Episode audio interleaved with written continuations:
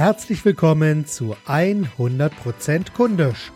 Mehr muss nicht sein, aber auch nicht weniger.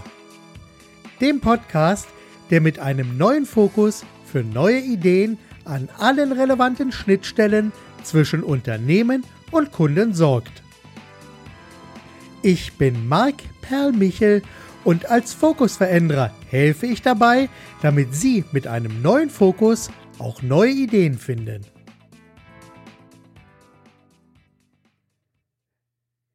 Ja, einen herzlichen guten Tag. Einmal mehr begrüße ich nun auch persönlich zum neuen Kundischimpuls und diesmal geht es um das Thema Kundisch entsteht im Team. Manchmal liefert der eine 51 Prozent und der andere 49 Prozent und manchmal ist es auch umgekehrt. Doch entscheidend dabei ist immer, dass beides zusammen 100 Prozent ergeben sollte. Nun, dieses Zitat bzw. dieser Überschrift basiert auf einer Aussage von unserem Bundeskanzler Roman Herzog, der das im Bezug auf dem Zusammenleben mit seiner Frau einmal so formuliert hat. Und zwar hatte er gesagt, manchmal bin ich 51 Prozent und sie ist 49 Prozent. Und ab und zu ist es auch andersrum. Da bin ich 49 Prozent und sie ist 51 Prozent. Aber entscheidend ist, dass wir beide zusammen immer 100 Prozent sind. Und ich finde das wirklich sehr, sehr spannend, denn auch wenn es um das Thema 100% kundisch geht, da geht es natürlich nicht immer um die Leistung eines Einzelnen, sondern 100% kundisch ist etwas, da tun alle im Unternehmen etwas für und ganz speziell natürlich dann auch Menschen, die in einem Team mit zusammenarbeiten. Das heißt also 100% kundisch ist nicht unbedingt immer eine Einzelleistung, sondern 100% kundisch ist eine Unternehmens- und Teamleistung. Und Manchmal ist es natürlich so, und wir kennen das natürlich, dass bei manchen Unternehmen Einzelne ganz besonders hervorstechen. Das sind die Leitwölfe, die Galionsfiguren eines Unternehmens. Aber bei vielen erleben wir auch hier, dass die mal wieder sagen, Moment, Moment, ich werde zwar wahrgenommen als der Macher, derjenige, der hier die Fäden in der Hand hat, aber am Ende ist es doch immer das Team, das die Gesamtleistung erbringt. Und so ist es natürlich auch in verschiedenen Sportarten. Nehmen wir die Formel 1, da ist nicht nur der Fahrer, der die Erfolge einfährt, sondern es ist das gesamte Team, was die Erfolge letzten Endes ja zu verantworten hat oder dafür verantwortlich ist. Und das bringt mich jetzt genau an dieser Stelle auch zu einem entscheidenden Punkt. Und da ist jetzt einfach auch die Frage, wie sind denn Sie in Ihrem Team aufgestellt, beziehungsweise wie ist Ihr Team aufgestellt? Gibt es überhaupt ein Team? Und wie ist jetzt die Aufgabe- und Rollenverteilung innerhalb dieses Teams? Sehen Sie, ein Team ist immer ein Zusammenschluss von mehreren Menschen innerhalb eines Unternehmens oder manchmal ist es auch in einem Projektverbund, das die Kräfte bündelt, um dann gemeinsam in eine Richtung auf das gleiche Ziel hinarbeitet. Ich meine, so sollte es natürlich zumindest sein. Doch mein Brain Trust Partner Andreas Glock, der hat in seinem Vortrag immer mal wieder ein schönes Bild und das möchte ich heute auch mal aufgreifen. Ein kleines Gedankenspiel. Wenn zwei Menschen zusammenarbeiten, kann man dann eins und eins direkt zusammenzählen, um dann zwei zu erhalten? Nein, leider ist das nicht so. Aus welchen Gründen auch immer, das ist erstmal egal. Aber es kommt beispielsweise 1,4 bei raus oder so ähnlich. Also es gab da tatsächlich auch mal wissenschaftliche Untersuchungen dazu. Da wurde beim Tauziehen einmal gemessen, äh, wie sich die Kräfte verhalten, ob jetzt, wenn noch einer mit dazukommt, ob dann die Kräfte addieren, sich addieren oder äh, ja, wie, sie, wie die Kräfteverteilung ausschaut. Und man hat einfach festgestellt, dass wenn noch einer dazukommt, dann macht der erste so ein bisschen weniger mit, der zweite dafür gibt vielleicht ein bisschen mehr. Und äh, am Ende ist es also so, dass hier eins und eins also auch nicht gleich zwei ergeben haben, sondern eben 1,4, 1,7, wie auch immer.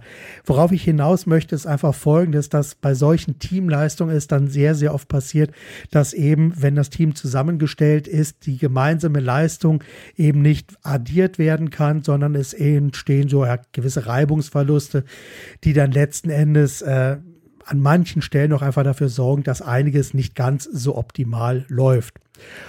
Und deshalb ist es wirklich wichtig, dass das Team so gut wie möglich aufgestellt ist, damit natürlich auch alle Beteiligten mit maximaler Kraft an einem Seil in die richtige Richtung ziehen.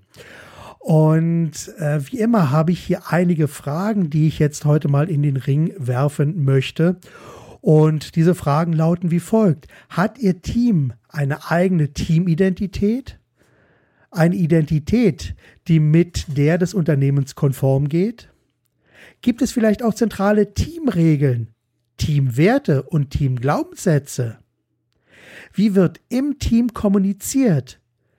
Welche Stories prägen das Team? Und wie wird das Team überhaupt wahrgenommen? Sowohl von innen, also die Selbstwahrnehmung, oder auch von außen.